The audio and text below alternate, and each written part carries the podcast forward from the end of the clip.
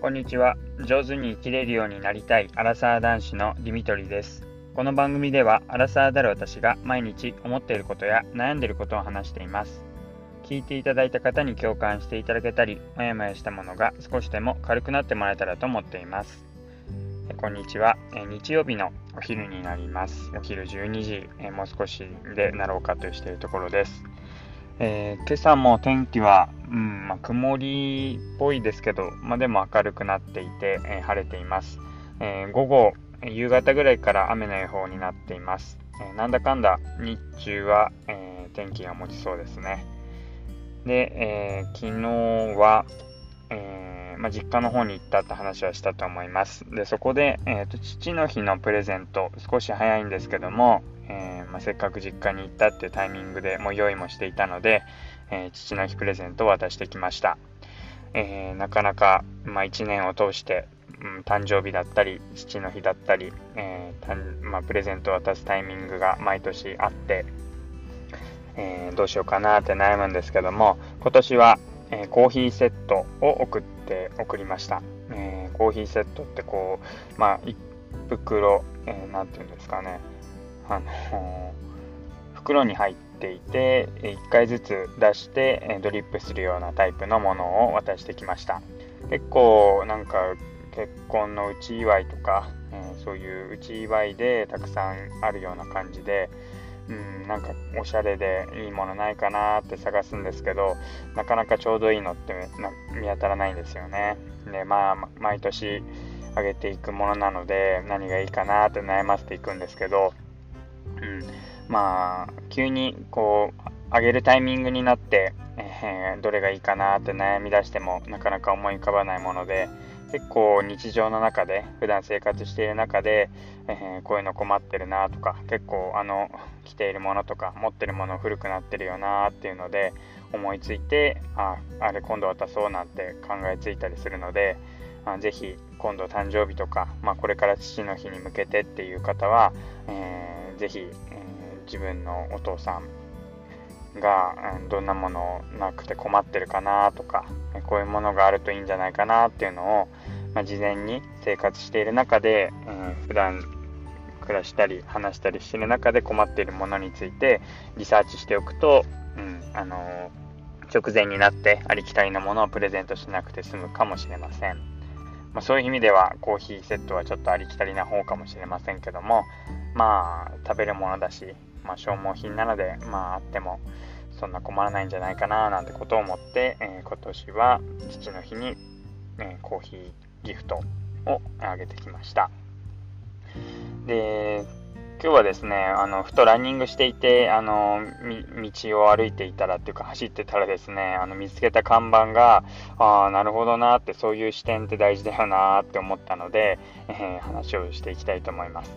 で、見つけた看板って何かなっていうとですね、まあ、結構、うん、人通りが少ないような、えー、まあ、田んぼ道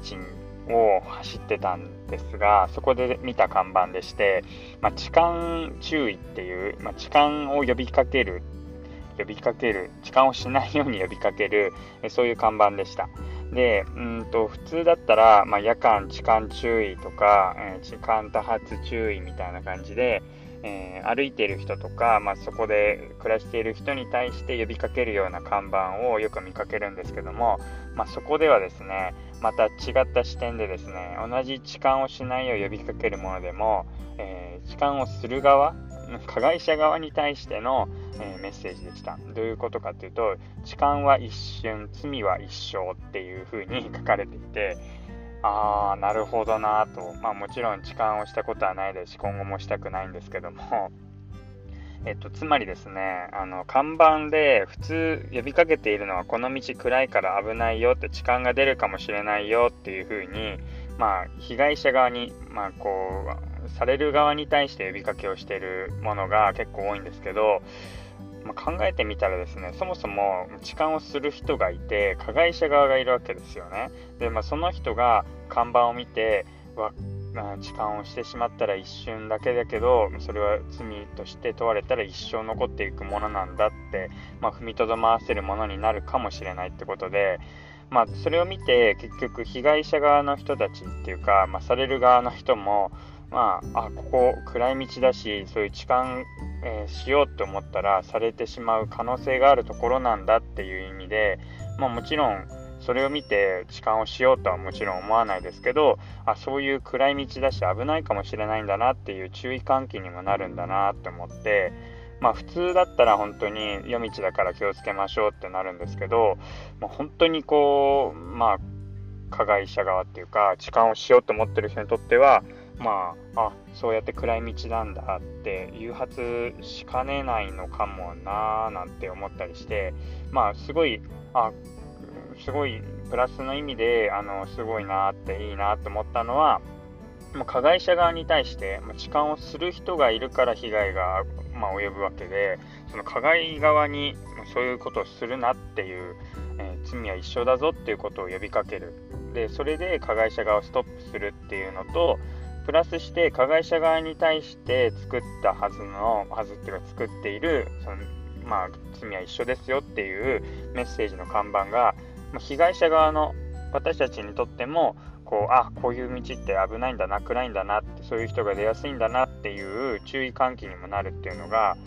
なんかこう普通だったら被害者側へのメッセージですけどなんかその罪は一緒なんだよって加害者側に対してメッセージを送ることで被害者側にも注意喚起になるっていうのがあなるほどなっていうふうに思いました。まあ全然ポスターを作る仕事にはついてないんですけどもでもそうやって誰に対してま作るメッセージなのかっていうのとそのメッセージを読んだ人がどう思うのかっていう影響を考えた時にただ単に、まあ、例えば被害者側に、えー、痴漢気をつけてくださいねっていうメッセージだと片方だけにしか与えないかもしれないですけど加害者側へのメッセージっていうのが被害者側にも及ぶっていうことであ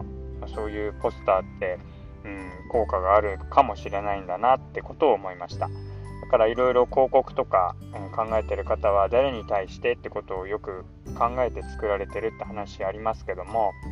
まあ、街中にあるものもあそうやって視点と、え、誰に対してっていうそのメッセージを与える相手を考えるといろいろと与える影響って変わってくるかもしれないなっていうふうに思ったっていうそういう話です。まあ、ランニングしながらですでもですね、まあ、リフレッシュしてるつもりなんですけど意外とこう探してみるとこう自分の生活だったり仕事に生きるようなヒントって実はあって、まあ、いつでもこうなんか、まあ、仕事を忘れるためでもあると思うんですが、まあ、いつでも仕事のことばっかり考えて生きる必要もないかと思うんですけども意外とこう離れたところにヒントは転がっていてで自分が見落としているもの特にその看板なんてのはもう特にその最たるものポスターとかも一番そうじゃないかなと思うんですけど意識すると目に入ってくるんですが意識しないと当たり前に過ぎ去ってしまうものででなんかいろんな視点とか、まあ、そういう見方を持つとあこれって誰に対してのメッセージなのかなとか誰が作ったのかなとか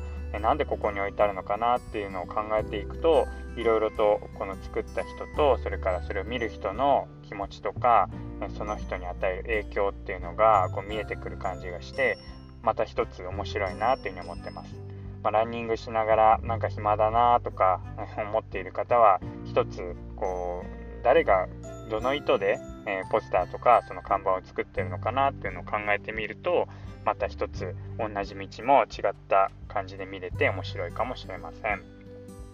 はい、ということで、えー、今日は、まあ、一つランニングしながら、えー、ポイントとなる、え、見方、えまた違った感じ方ができるような、え視点をお話ししていきました、え最後まで聞いていただいてありがとうございます。またお会いしましょう。